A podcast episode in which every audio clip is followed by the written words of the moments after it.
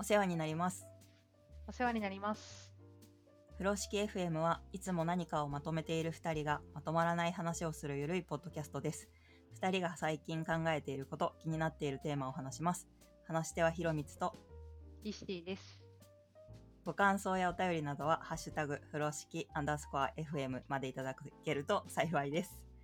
よろしくお願いします。よろしくお願いします。さて、はいハッシュタグちゃんと読めましたね。うんその後読めた。そう、読めたけど、その後気を抜いてしまった。いたたたた、いただける人ってなってしまった。あるある、あるあるだよ。しょうがない。しょうがない。しょうがない。意識するとダメなやつやね。そうね。今日あれだもんね、うあの、ゲストの方も見てるからちょっと緊張したあ、そうそうそう。あ、ズームで見られとるって思いながらね。私もニヤニヤしてるからね、ね。うん、そうそうそうそうそう。別の方向を見ればよかった。別のウィンドウを見てこう喋ればよかっ 人の目線を感じずに喋ればよかった。た。そうそうそう。ということでね、今日もゲストの方に来ていただけていると。そうですよ。うん。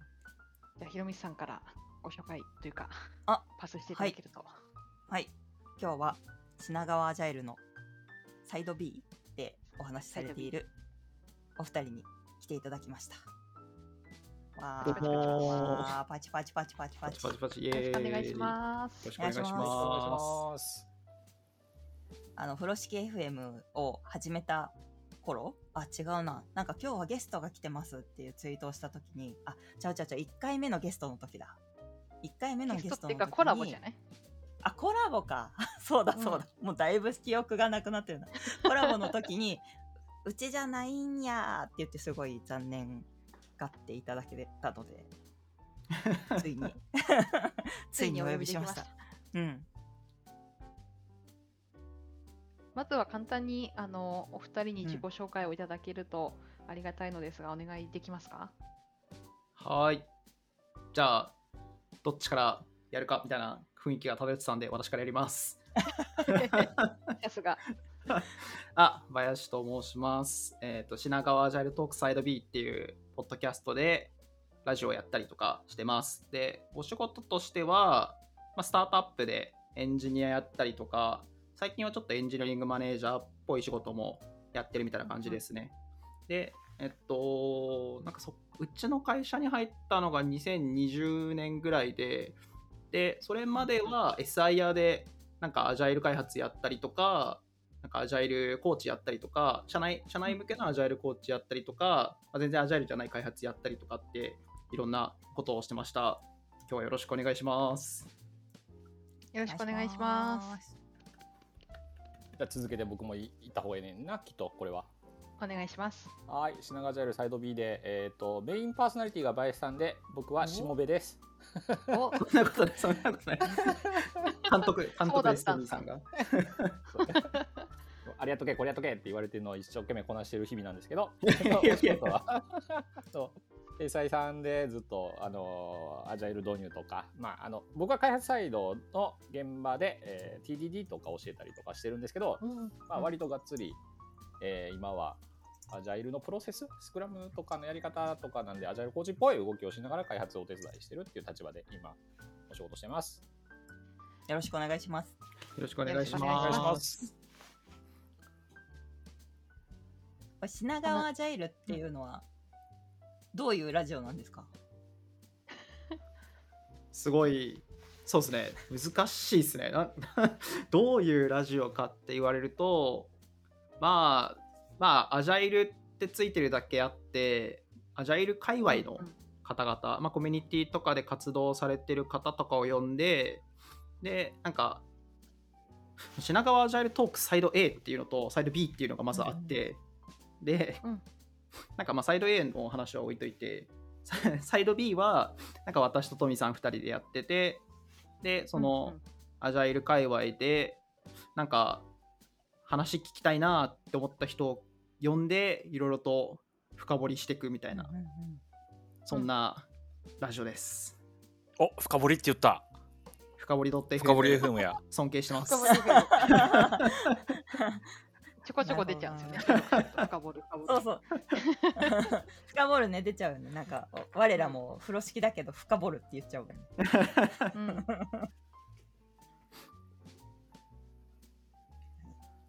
なんかあのひろみさんとも話したことあるんですけど、ポッドキャストの収録っていう言い訳というか、をもってして会いたい人に会えるって最高だなって思ってます。いやー ああ、それあるある。うん。理由があるっていう。うんうんうんうん。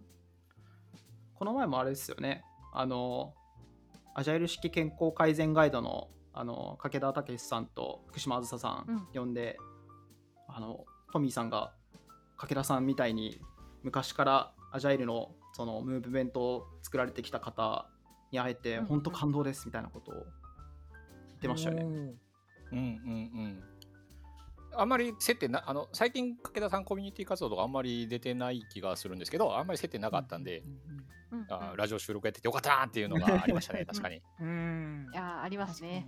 うんですねあ。るツイッターとかコミュニティにいない人をちょっとポッドキャストの収録だと言ってお願いして喋ってもらうって結構うんなんかいいなって思ってます。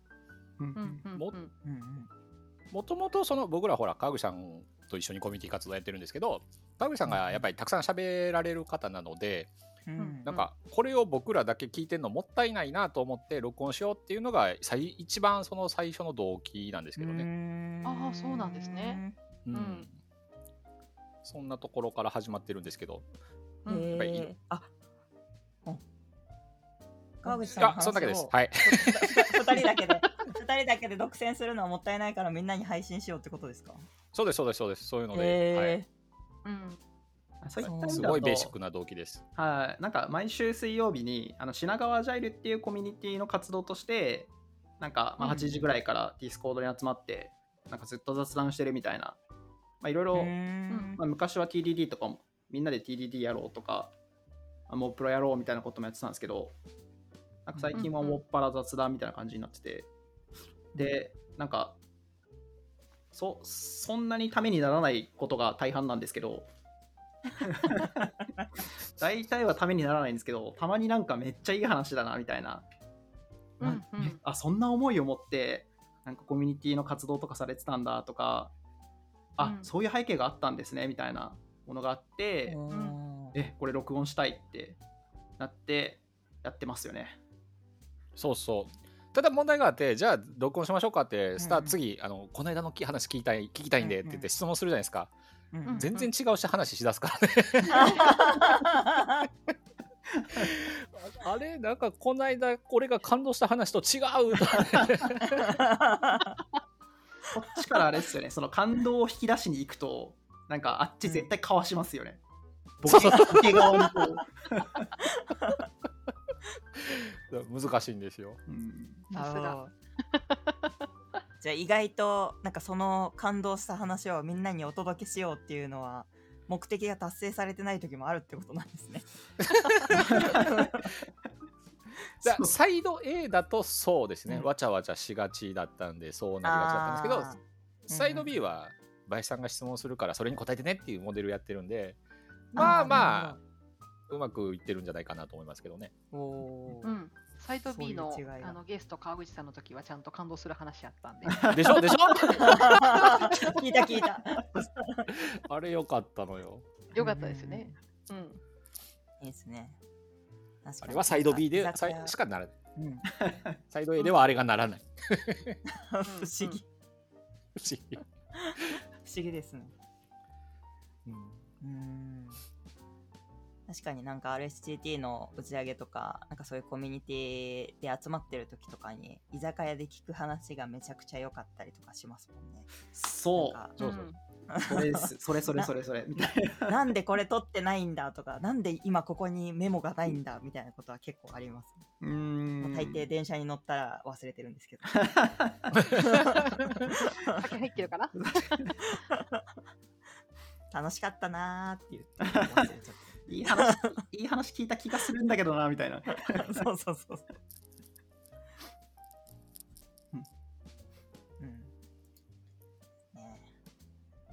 ええ今日は風呂敷にお二人をゲストにお招きしたわけですがわけです何の話しましょう？私ですか？いや、うん。私気づいちゃったことがあってですね。お今あのお二人に自己紹介いただいたのとひろみさんと話をしていて、私以外の皆さん、アジャイルコーチみたいな社内コーチだったり社外だったりうん。いろいろあると思うんですけど、皆さんアジャイルコーチを経験されているっていうことにまずびっくりしました。いやーなんかおいそれとコーチって言えないですけどね。なんか社内で。ちょっと教えてましたぐらいの。いいですよ社内コーチですよ。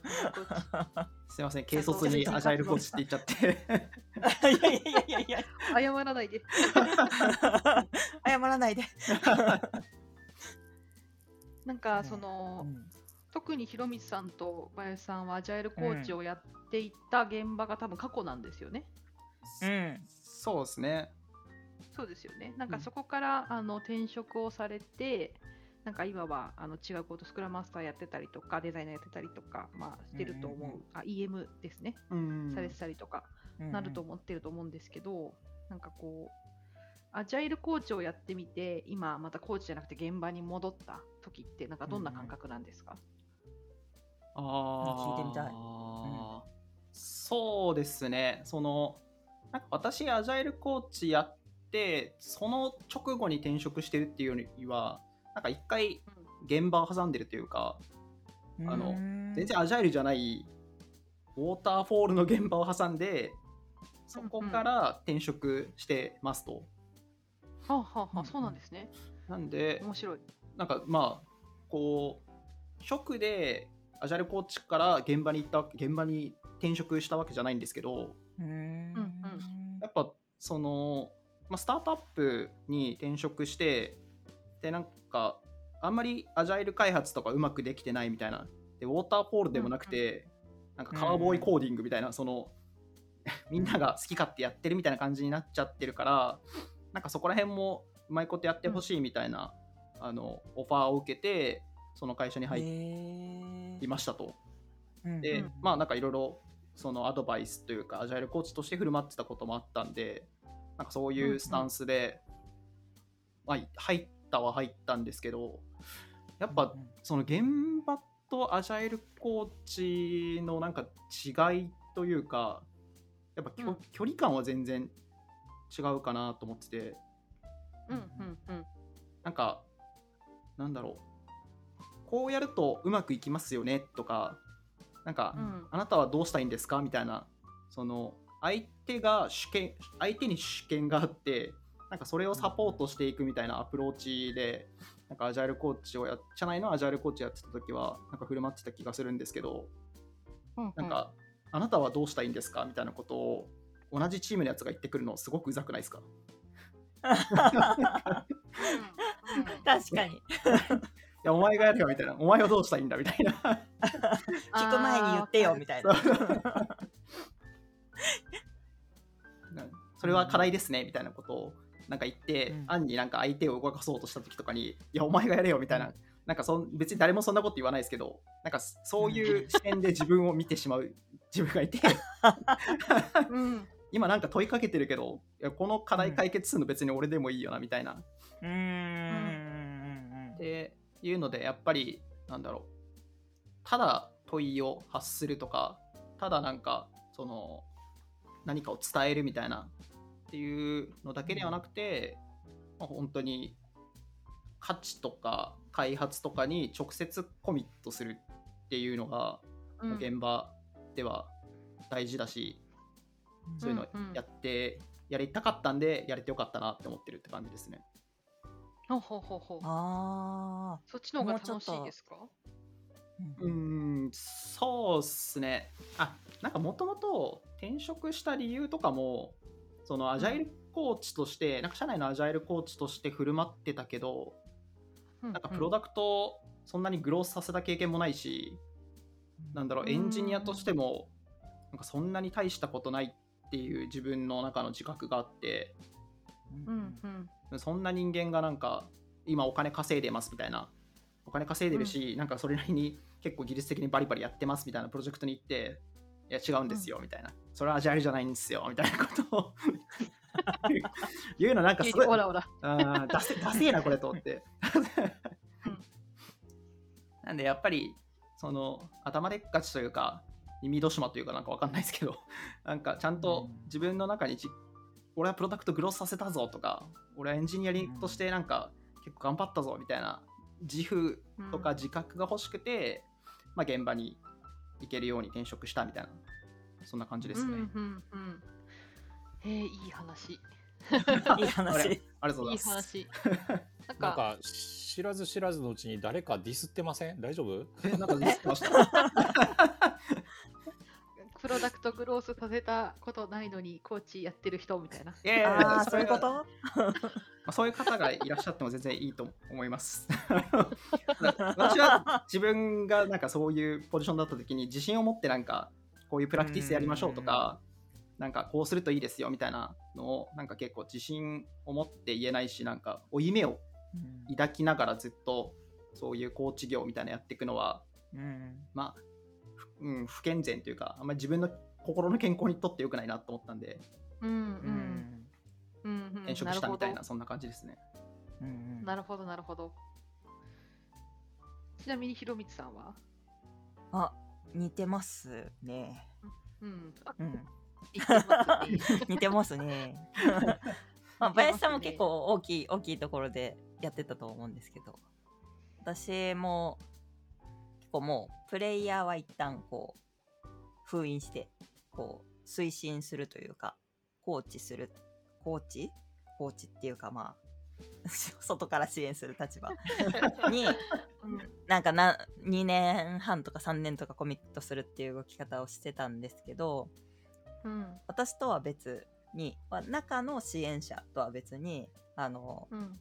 結構有名なコーチの人が外から入ってくれてて、まあ、中と外でこう両輪であの支援するみたいな感じでやってたんですけど、まあ、やっぱり、うんあの経験が全然違うんで、あのうん。これは私の主観かもしれないけどいややっぱなんかこうすごいって言ってみんなが話を聞いているような気がするし、うんうんうんうんの経験の差みたいなのをやっぱいろんなこうところで感じるところがあってで私もその01のプロダクトみたいなのはなんだか立ち上げみたいないくつかやったけどでもうんうん。DMF まで持っていったわけじゃないしなんかグロースして結構何回もサイクル回したわけじゃないし、まあ、そういうなんか経験がそんなにまあ、自分の主観としてあんまりないなみたいな気持ちがあってそれなのになんかいろんなチームに行ってこうプロダクトとはとか なんかこうそのためのチームとはみたいなのをこう教えていくっていうのがいやーなんか外で仕入れた情報をこう右から左にただ流してるだけなような気がするなみたいなのがすごいはい私も後ろめたさがあって、はい。そうそうそう。で、いやーなんかまだ今の年だったら、ちょっとプレイヤーに戻って、もう一回こう、バットを振り回して、なんか修行しても許される年なような気がすると思って、ちょっと、まあ、現場でその経験を積もうかなっていうのが、なんかちょっと決断した一つの理由って感じですね。へえ、似て似てますね。本当に、うんうん うんうん理由として。そう自分の、なんだろうな自分の理想みたいなのを描いた時になんかそれに後ろめたさがあったみたいな。えー、なんか、わかるもうすごい、ね、しっかりしてる。え、富井さん的にはなんかお二人の話を聞いて、なんか思う思うところとかあります？僕そのずっと大企業さんで、まあ、あのお手伝いしてるんですけど、やっぱりチームアサインしたら大企業のこう新入社員2年目3年目ぐらいの人がスクラムマスターとかってアサインされてるチームとかうんになることが、まあ、ベベテランのスクラムマスターって大手 SI 屋さんにあんまいないんでへえちょっと CSM 受けた人みたいなのをスクラムマスターにしてチーム作るんですけどやっぱり苦悩してますよね。苦悩？はいはい。うん。はい、あのどういう？ええっと、えっと、あ大きい会社さんって、えーうんうん外からやっぱりあの会社の正社員の方はあんまり開発できないんで外から自分より年齢の高いはい技術力のある方集めてくるんですよねきっとね。はい。そういうことが多いんですけどその中で、やっはいはい。はいぱり自分みたいな若造がこう言っても話聞いてもらえないとか。ああふんふんふん。でスクラムもその経験が豊富なわけじゃなく一回 CSM 受けただけで、うん。なんか会社からやれって言われたからやってるみたいなんでどうしたらいいですかねみたいな相談はちょこちょこ受けますね。へやっぱうんうんーうんうんなのでやっぱある程度現場そのグロースさせた経験があるか、PMF まで行ったかとかっていうとこまでいかなくても、それなりに経験値はないと辛いんだろうなと思います。あれは。あ うーん。それなんか経験値のある人がこうプレイヤーとして入ってくるのはせ正社員として雇われてくるって感じなんですか？それともなんか正社員の方はあんまりパートナーでいなくて業務委託とか、はい。ああなるほど。じゃあ契約形態も違うしそういう関係がある中で割と本体の 若い人がスクラムマスターってなるとってことなんですね。そうですね大体マネージメントなとーススクラムマスターを正社員がやるみたいなになってて、はいはいはいはい。すげえわかる。なるほどね。まさにそういいう現場を見たことがあるっていうか、いたことがありますね。うん。なるほど。なんか何もわかんないんですって相談されるみたいな、なんか。はいはいはいはい。私は横のチームでスクラムマスターみたいな、あの業務委託で EM をやった時があってですね、はいはい。まさにそういう会社さん、まあまあ大きくて、でもエンジニアはほぼ正社員がいなくて、これから内製化していこうみたいな感じで、30人ぐらいも業務委託がボーンっているみたいな。うわところでやっと入ってきた多職種からの子がいきなりスクラムマスターとか EM みたいなロールを持た持た持たれる怒られた、えっと、持つことになるみたいな感じになって、で、うん うんわーわーみたいな。あの子に任せるのはちょっとかわいそうなんじゃないですかね、みたいな。。なるほどね。うん、ああ、確かにあるあるチームの、チームの中、そうすると、なんかチームの中は意外と大丈夫だったんですよ、私。うんうんうんうん。その私あわ私がスクラムマスターじゃなくてスクラムマスターはあくまでもそこのチームの中にいて私はそのスクラムマスターとか PO とか、うん。まあ開発者は割とサポ別のなんだろう技術部隊がサポートしたりしてうまくいくんで、どっちかというとスクラムマスターと PO みたいなところをサポートしていくんですけどぱそこがその私より一回り上の人とかうんうん。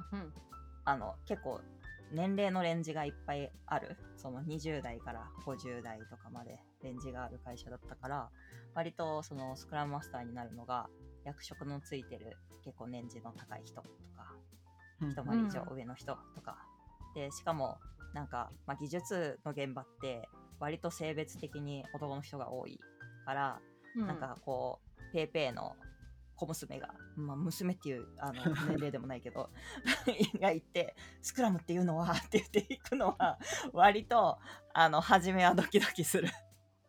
けど、あの、うん。まだこの同じ社員であるっていうベースがあるんで、うん。で、うんあと、なんでしょう会社の中での部署の間の、まあ、関係性とか、ヒエラルキーとか、まあそういうのも関係しつつ、割となんか時間さえかければ、その距離は近づけるっていうところはあったんですけど、うんそのもうちょっとコーチ業の対組織みたいなところになると、やっぱりもうちょっと別の経験値がいるというか、その開発、うん。1チームの開発がどうっていう話じゃなくて、うん。なんか評価がどうとか、なんか割と、なんかそういう話ができるとかいうのになると、なんか、うん。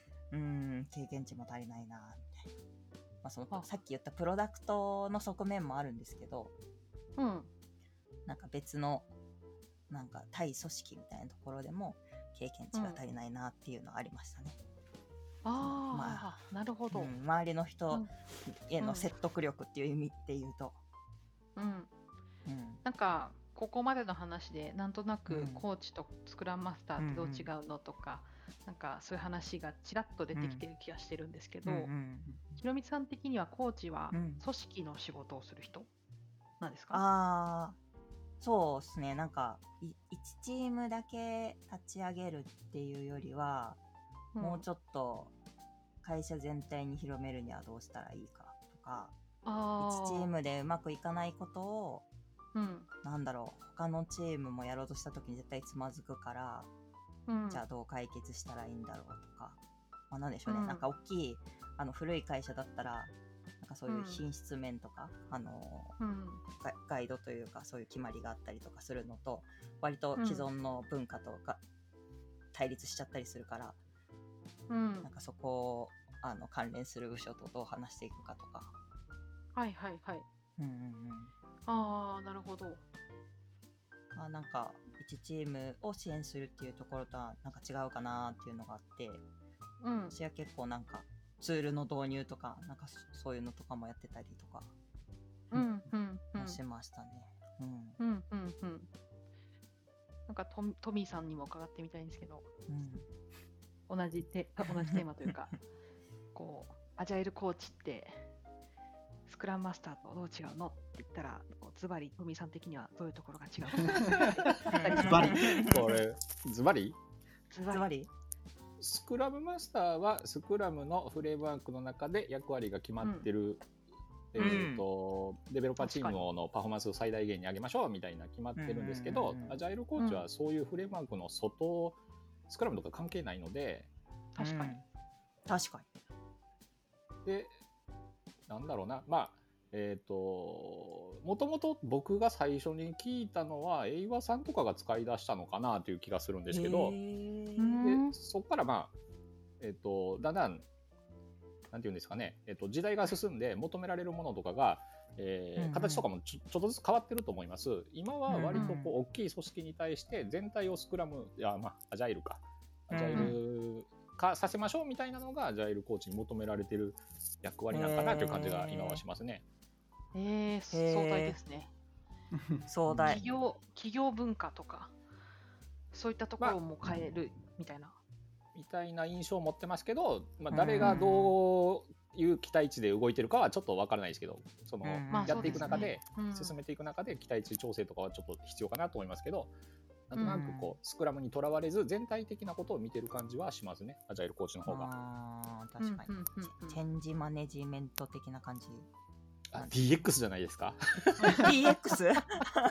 DX あかんやつじゃないですか？バズワードというか、うんうん。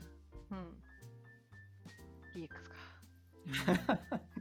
か。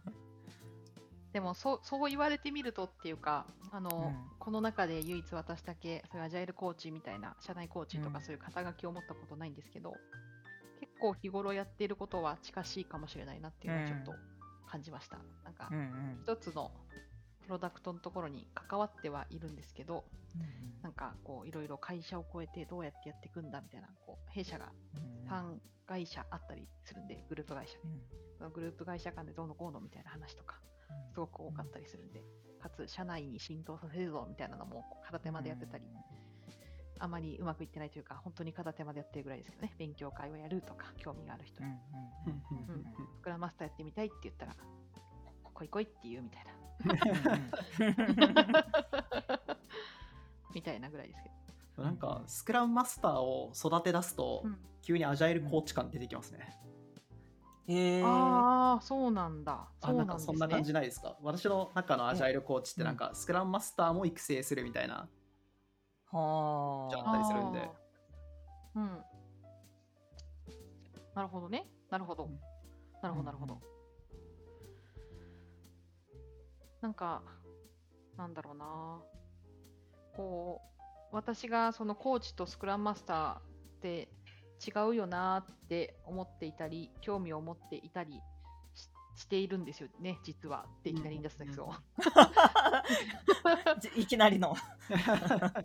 そうそうそう。なんでなんかこうちょっとしつこく皆さんに聞かせてもらったっていうところなんですけあどー C さんの中であその、うん。なんか違うよなっていうのはどういうものが違うよなって思ってるんですか？なんかこう、まあ、そもそも私アジャイルコーチっていう人と一緒に仕事をしたことがない人なんですけど、あの少なくとも多分バヤさんの話にあった通り、まあ、組織の中の人と外の人っていう面で違うから、うん中の人がこうコーチ的に振る舞いすぎるとそれはちょっと反感を買うよねとか、なんかこうひろみさんの話の中でなんかなんだろう、まあ、そもそも影響力があるとか知名度があって、うん。結構みんなが素直に話を聞いてくれるうん。人が結構コーチ多いと思うんですよね。だけどなんか私普通に仲間なので。うんなんか私がそうなんかみんなが知らないこととかみんなが考えもつかないことをいきなりポンって言ったら多分もうえってもうわーって質問ならしというか。なんでなんでうんみたいな感じになっちゃうと思うんですけど、あの多分私の想像の中のアジャイルコーチは多分関わる人も、まあ、ある程度スクラム知見があったりとか社内で影響力があったりしてかつコーチのことも結構ちゃんと尊敬して慕っているみたいな人と会話をするんじゃなかろうかと思っていて、そうなってくると多分コミュニケーションの仕方とかこう話す順番とか、まあ、多少多分間違ってもちゃんと通る気がするんですけど、うん。なんかこう同じ仲間としてはいろいろ気使っていかなきゃいけないところとかこうレポートラインちゃんと守らなきゃいけないとかうん背景をきちんと説明していかなきゃいけないとかなんかそういう行動のスタンスは違うんじゃないかなみたいなことをなんとなく想像してた。っていう。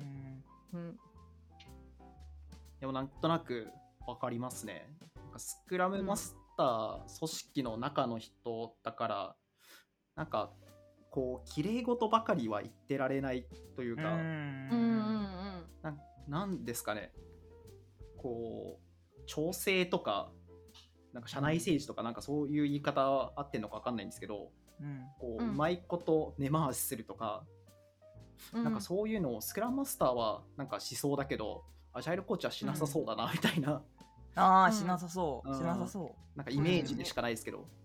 う。うんそうなんかどっちかをディスってるとかじゃなくて、うんなんかそれぞれ持ってる役割とか立場が違うから、うん。あの立ち振る舞いが異なるよねみたいなニュアンスでん思ってました。うんうんうんうんうん、そうだよな。うんそうだよな。う んああ、そっか、そうですよね。なんか渋い顔になってるけど。いやいやいやいや。今いろいろ考えてしまって、私はどっちなんだみたいな、なんかどうでもいいこと。あ、脳内をか駆け駆け巡った。駆け巡った。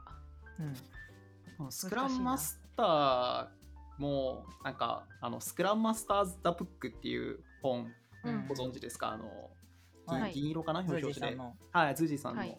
あれでレベル1レベル2レベル3みたいな話がああって、ーはいはい。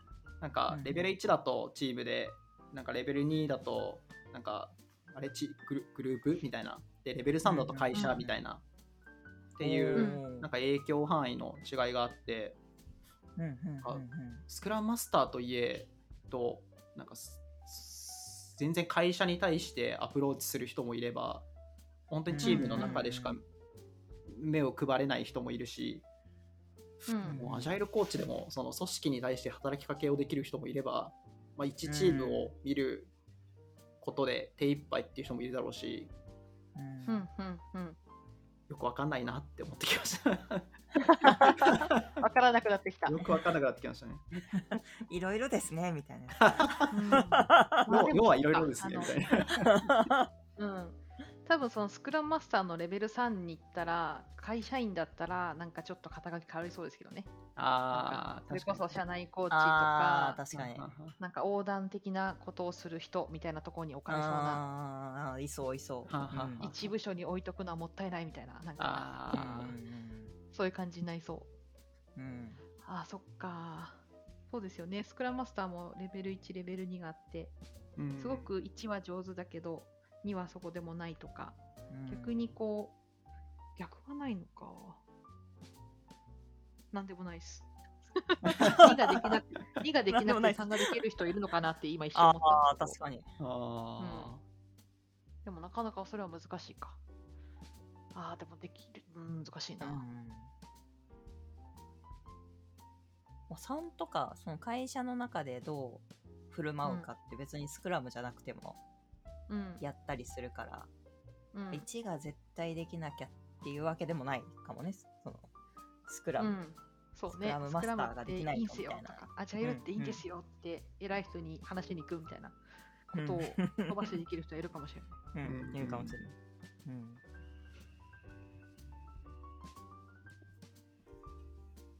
そのい日本の会社の組織モデルがちょっとうん。合ってない気はする。あおのー。うん牛尾さんの話とか、RSGT の牛尾さんの話とか、はいはい。RSGT でしたよね、確か。そうですね、そうそうです RST そうです、はい。やっぱりマイクロソフトの話をあの時聞いたと思うんですけど、やっぱりあの、うんうん。上の人の方が技術力あるよってずっと牛尾さんは何回も言ってたんですけど、スクラムが言ってる組織モデルってあれなので、へえ で日本のそのなんか技術ないけど俺マネジメントできるよみたいなのはうんうんうん。多分モデルかああれはスクラムが対象としてるモデルではないんだろうなと思うので無理やり当てはめるといろいろ辻褄合わないんだろうなっていう気はしてますね。はいはいはいはいはい。牛尾さんの講演の中では自分より上のレイヤーの人で自分より技術力が低い人はいないみたいな話してましたもんね。うんでその中でもその得意分野は違うみたいなのはあるうんとは思うんですけど、うんただへ平均がとりあえず全部大体技術力高くてその中でもこうん。のクラウドに強いとか DB に強いとかみたいな特徴はあるけど、できないっていう人はいませんよっていうのは何回も牛尾さんはおっしゃっておられましたね。うん。うん。うん。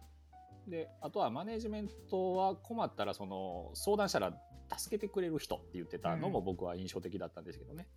あ素敵ですね。ーうん。そうですよね。そういうマネジメントの考え方とか、ベースとなる知識があるから、ああいうことができると。うんうんそれはおっしゃる通りですね。えマネージャーって困った時に相談したら助けてくれる人っていう印象しかないんですけどそす素敵なんですかそれっていいい会社にずっとお勤めなんあですそういうこと？そうですね。なんかその皆さんがご経験されてきたマネージャーの話をなんか聞いてみたいなってえー、富さんいっぱいありますよね、多分ね。僕が見ててこの現場ひどいなと思ったのはそのプロジェクトがまあうまくいかなくて上司に相談するじゃないですか。はい。そそれはまあ僕タバコ吸いなんで喫煙所で話聞いてたんですけど横でね、なんかはいはいそのマネージャーに当たる人が「それを何とかするのがお前の仕事やろ!」って怒鳴ってて 「ダメだこりゃ」ってああ、メテオ的な。あああ、そうですこね。あの、これがうん日本の古来の会社みたいですよ。古来の。ーイニシエル伝わる そうですね。いや、私も同じくメテオみたいなのを経験してるし、うんあの、メテオもそうだし、なんだろう、マネジメントすらしてないマネジメントみたいな人も、私は上司に当たったことあるっていうか、ははははもう、なんなんて言ったらいいんでしょうかね。ようんよくわかんないです。何も情報がない。え、ななんなんだろう、なんか、もう会社名とか絶対言わないですけど、うんうんうん私がうんうん一番こいつ、こいつって言ってた。この人ピーピこの人あかんあこの人あかんなって思ったマネージャーは、あの自分より技術力が高い人はみんな嫌いだとかー。えー。なんかもう分かりやすいんですよ。ルサンチマンがすごいまあ、エコひいきがすごいとか かあ部下に手出しちゃうとかあ。それは。なんかどちらかというと私結構反面教師にして今があるっていうかマネジメントに関しては。なんかマネジメントっていうか、失笑ですよ。うん、人としてどうなんだろう人として思っちゃった聞聞いててなんかこんなマネマネージャーにはなりたくないってこんな上司にはなりたくないみたいなのを最初すごい思いました、いろんな人が。ああ。そう、極端だな。もう逆に言うと私自分の上司にっていう人でなんか私の成長をサポートしてくれてるとか、応援してくれてるとか困ってる人を助けてくれる上司って人の方がほぼいないです私。あ 経験上そうそうなんですねちょっと私すごい幸せな人生歩んできたんだなっていう羨ましい限りです。トミーさんがめっちゃうなずいてる。音には乗らないけど。暴露しちゃいました、うなずいてること。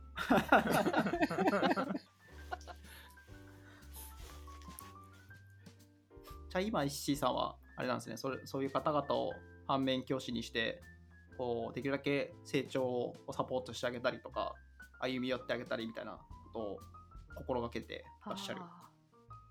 そうですね、でも反面教師にしたのはむしろ最初ですかね。はあ最初の半年、うん1年ぐらい、あの全然勉強とかしてなくって、まあ、それこそまあスクラムとかはやってたんですけど、なんとなくスクラム、なんちゃってスクラムみたいなことをやってる現場にいた時にマネージャーになって、うんまあなんかよく分かってない、今思えば全然分かってないんですけど、まあ、なんとなくスクラムマスターやったり、こうスクラムやってる気持ちになっているみたいな時期はのマネジメントはすごく反面教師だけを学んでて、で、なんか例えばなんですけど、あのすごい話ずれちゃうんですけど、だから評価ってあるじゃないですか、会社で。うんうんでその会社ではマネジメントはエンジニアの評価をしなきゃいけなかったんですけど、うん。なんか私が今まで評価されてる時にすっごい嫌だったのが、その半年に1回とかっていう評価スパンがあって、その半年間何にも言わないのに、ここですっごい怒られるみたいな。あ 怒られる評価されぞる怒られるというか、ディスられるというか。ー、ああいざお金が決まりますよみたいなタイミングで、うんうんお前はこれができてない、あれができてない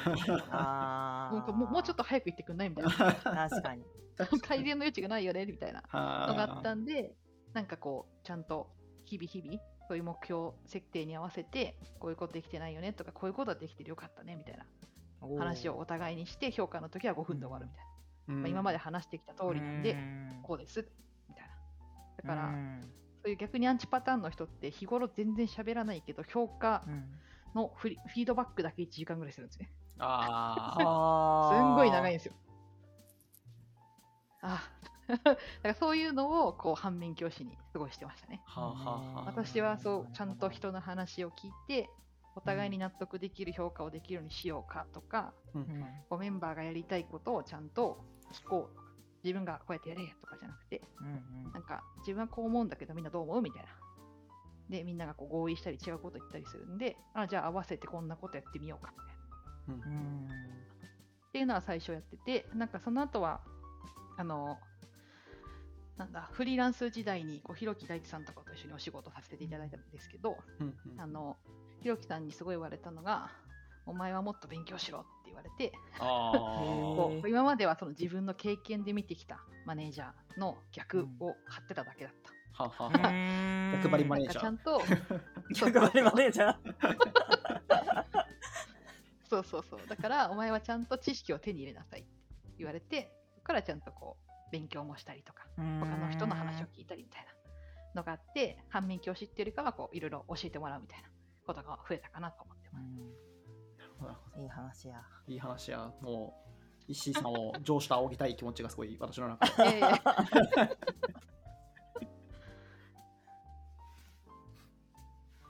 いや。ー、いいマネージャー、出会ってみたいな。えもう やってみたいな？あ、あ、出会ってみたい。あなんか出会ってみたい。この人最高って人の下で働いてみたらすごい幸せなんだろうなって思うし、あー。えどういう人が最高なの？私はでも基本放任してほしいというかある程度信じて任せてほしいとは思ってるんですけど、まあ、さっき言った通り困った時助けてくれる人がすごくありがたいのでうんなんかちょっと自由なこと言っちゃうかもしれないですけどああしなさいこうしなさいみたいなことは言わないけどなんか私がいざこういうことに迷ってるんですよねって言ったら一緒に考えてくれるとか、なんかこう例えばその会社的なところで言うともうちょっとあの上司と掛け合わなきゃみたいなところとかをこうつないでサポートしてくれるとか、はいはいはい。なんかそういうことしてくれるとなんかすごくありがたいなって思うし、ううんなんか落ち込んでる時に話聞いてくれるとかね。うーん。だったらすごい嬉しいなと思います。林さんはどうですか？あ私の理想の上司。うん。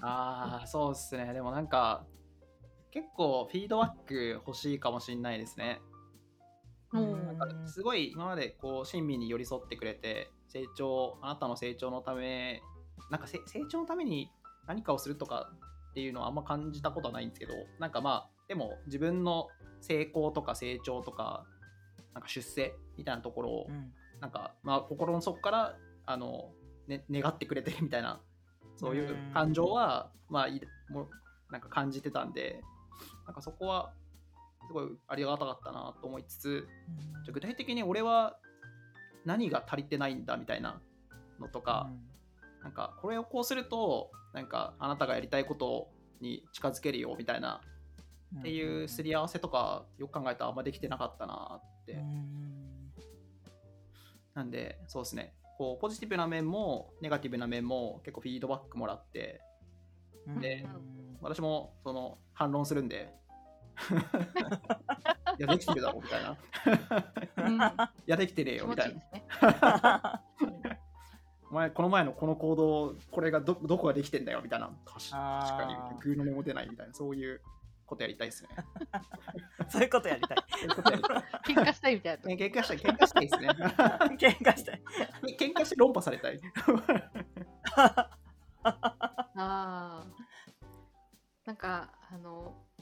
私、ちょっと話変わっちゃうかもしれないですけど、今、フィードバック欲しいって話あったじゃないですか。はいはい。私も結構、フィードバック欲しいって言われることがあって、うんうんこの間ツイートしたんですけど、こうフィードバックしてくださいって言うと、なんか、コードレビューとかと同じで、こう、自分ができてないこともちょっと棚に上げて、うんこう、こういうことできた方がもっといいかもね、みたいな話をするじゃないですか。うんうんその後、すっげえ盛大にブーメラン返ってきます。何もできてねえだろ それは話してる人から？ああで私がフィードバックして誰かに、うん。それを私が勝手におお前はできてねえじゃないかって言ってる。ぐさぐさっていうタイムがありました。あそういうことか。そういうことそういうこと。なんかああいう時はもうちょっと冷静に話した方がいいと思うみたいなことを伝えて、なんか俺もできてねえみたいな。確かに。そうね。はい。あるある。ありありそうですね。ょっと話戻すけど、に。は？い、はいはいはい。いや上司なんていらなくねっていう考え方はどうですかっていう。ああ私でも究極そっち寄りですね。考え方そっちより。欲しい。なんかいるかいないか2択しか選べないっていうか、うん。だったらいなくていいって私言うかもしれない。え今は。ー今はね。あでも昔も言ったかもしれないな。昔はなんかうん違う意味だったかもしれないけど。え皆さんどうなんですか？ちょっと気になるな。えっと上司がまあいいらないっていうか最近その社内でポッドキャスト社内ポッドキャストとかやってる中で出た話題なんですけど、うんもうマネージャーを切り離したくないっていう風にな意見があったんですね。要はマネジメントはチームの中に持つべきだっていう自分たちで行動を判断すると、えっと、いろいろ判断するにあたって、その中身見ないと判断なんてできないでしょ。うんだったらうんマネジメントを切り離して別の人にアサインするっていうのはおかしくてチームの中で持つべきだから、マネジメントって要は先で、えっと、上司なんているっていう話をしてたんですけどそそういう意味で上司っていらないんじゃないのってちょいうのが今聞きたかったことですね。はいはいはい。なるほどなるそれほどそれってなんかエンジニアの組織みたいなのとなんか自分が入ってるそのプロダクトのチームみたいな2つのこう軸があったとしたらそのエンジニアのチームみたいなところの上司もいないってことなんですか？まあ、エンジニアのチームとしての上司がいらないだろうな。プロダクトとかとしてだと、別の商品戦略とか出てくるのでなんか判断ちょっと欲しくなりそうな気がするな。はいはいはいはいはいはい。じゃあまあそのチームのなんだプロダクトオーナーとかなんかそのプロダクトサイドの何かしらのマネジメントする人はいるけどエンジニアとしてのマネージャーエンジニアを束ねているところのマネージャーっていうのはいらないのではっていう話ですか。そうそういうモデルどうですかうんっていう。なるほど。難しいな。なんかいわゆるこう最初ティールみたいなのを想像しててうん。こうフラットな組織でこうマネージャーとかいなくてもうまく動くよねみたいな話かと思ってたんですけどうんうん。そうでもない。そうでもない感じですか？難しいな。多分今の話だと一緒かな？あー。じゃあ先に自律的組織ととかそういう観点だと思います。組織とか、はい。そっち側の話だと思います、ありがとうございます。えそれが全然想像がつかないんですけどそういう組織がなかったから。もうなんかあのピープルマネジメントしたりとかその、まあ、応援する立場でも何でもいいですけどそのマネージメントと名の付いている人がいないとなんか自分で全部目標を定めてなんかフィードバックも来ないっていうことなのかな。それは別のメンバーから来るっていうことなんですかね。フィードバックは別のメンバあー。ーそれもだから一緒に活動してないと適切なフィードバックできなさはいはいはいはい。そうな気がするな、ああ、うんうん。なるほど。あそれはそうですね。そういうことか、うはいはいはい。確かになんかいくらこのプレイヤーとしてのレベル感がう上の人であっても日々の活動を見てたら見てなかったらまあフィードバックあんまりできないですもんね。うん。うんうん、そのチームの中に自分よりレベルの高い人がいてその人からフィードバックをもらえるんだったらいいかもな。あなるほどね。うん、なるほどね。林さんはすごく考えていらっしゃる顔ですけど。そうっすね。マネージャーいるかいらないかは、場合によるんじゃないかなっていう。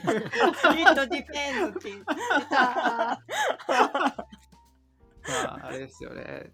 いやなな、どういうシチュエーションでいらなくて、どういうシチュエーションでいるのかなっていうのを考えてたときに、なんか、その、マネジメントっていうか、まあ、どうにかするみたいな話って、まあ、別にマネージャーじゃなくてもできるよねって話はあると思ってて、まあ、セルフマネジメントとか、あとスクラムとかの文脈でいくと、まあ、チームが自分たちのプロセスとかあの、うんプロジェクト、まあ、プロダクトをマネジメントしていくっていうことがあってしかも別にそれでうまくいったことも何回もあるんでうん。なんかできなくはないよなって思ってますと。でそれをどんどん広げていってなんか会社会社のマネジメントっていうのか分かんないですけど、うん。まあ、なんかその方向性と目標とそれに自分たちのなんか進進捗管理っていうか今どこまでできてて何をやんなきゃ次に行けないのかとかどうすればいいのかみたいなことを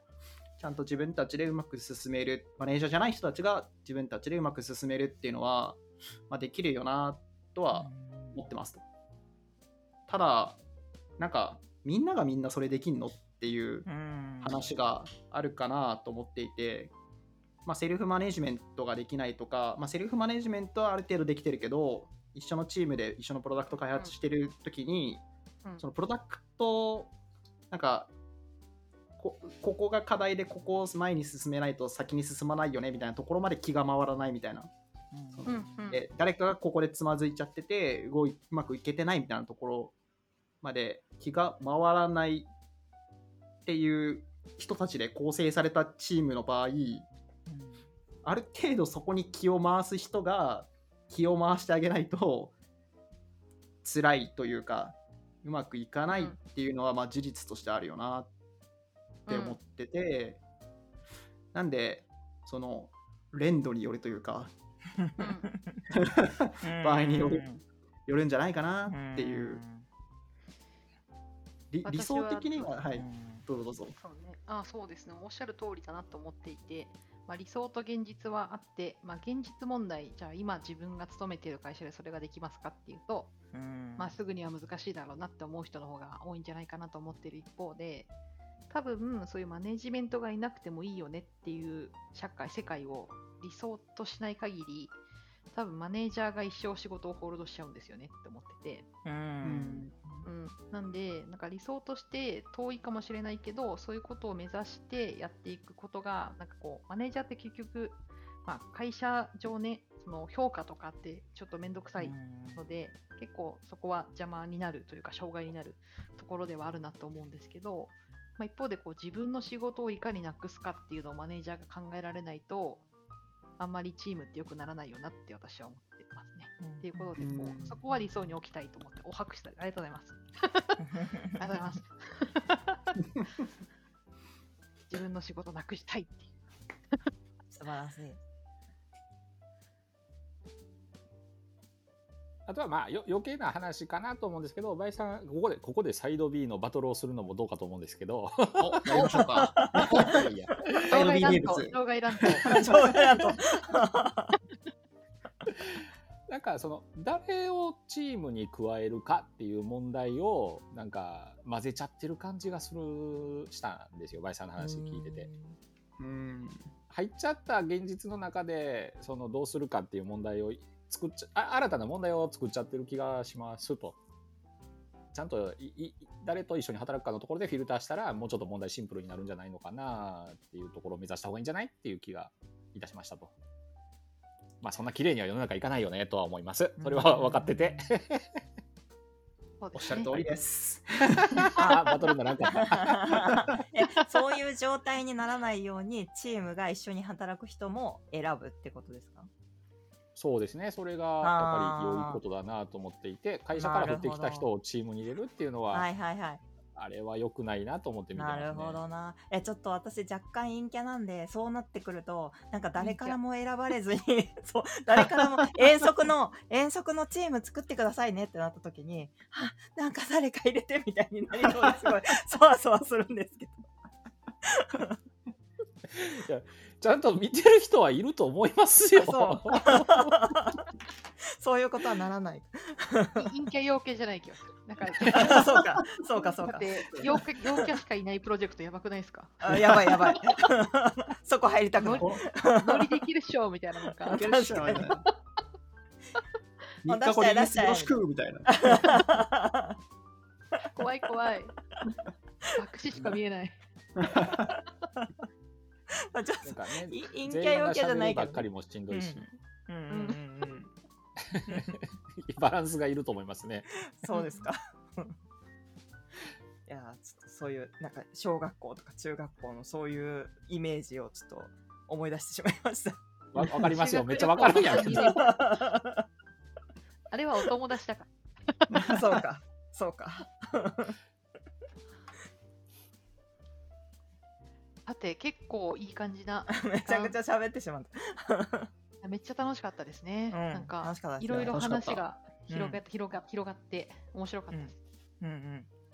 いいですね、ゲスト。面白かったです。うん。おありがとうございます。ありがとうございました。今日僕はあのはシーバさん最みたいにこはい。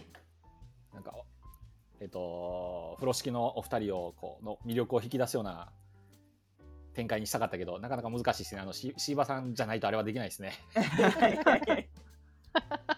もうあれはシーバさんがあれでやるぞって固めてくれたというか全体的にうん。そう引き出すぞっていう思ってくれてた人のスキルもあるんですけどうちらも引き出されるぞみたいあ事前事前企画がちゃんとあった。そうそうそううんなありましたありましたあのシーバさんあネタバレですけど最初から質問くれてました。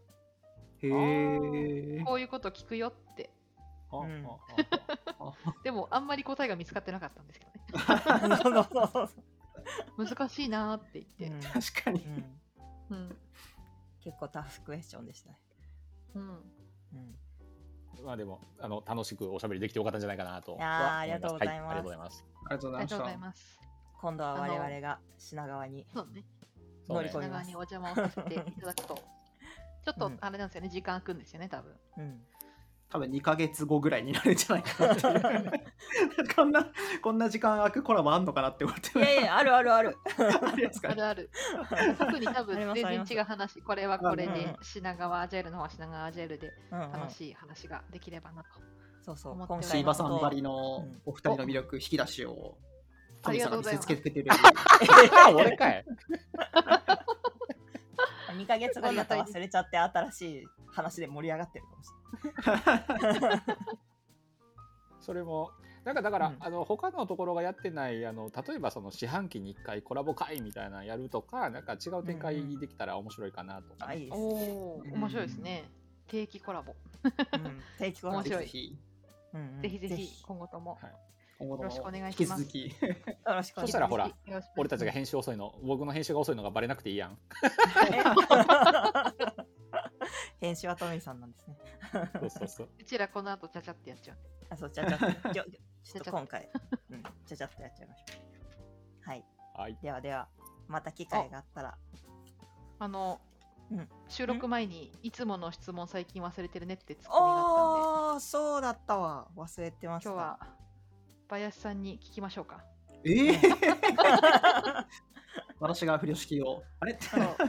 忘れてると言われたのでう、ん。うん。林さん的には今日はいかがでしたか？進めましたか？いやー完璧に詰めたと思います。完璧に。完璧に、完璧に。ありがとうございますありがとうございます。口にサランラップぐらい包まってるね。あもう密封されてる。めっちゃそれで。硬そう。ありがとうございます。ありがとうございます。ではでは今日はこんな感じで、バイバイ。バイバーイバイババイバイ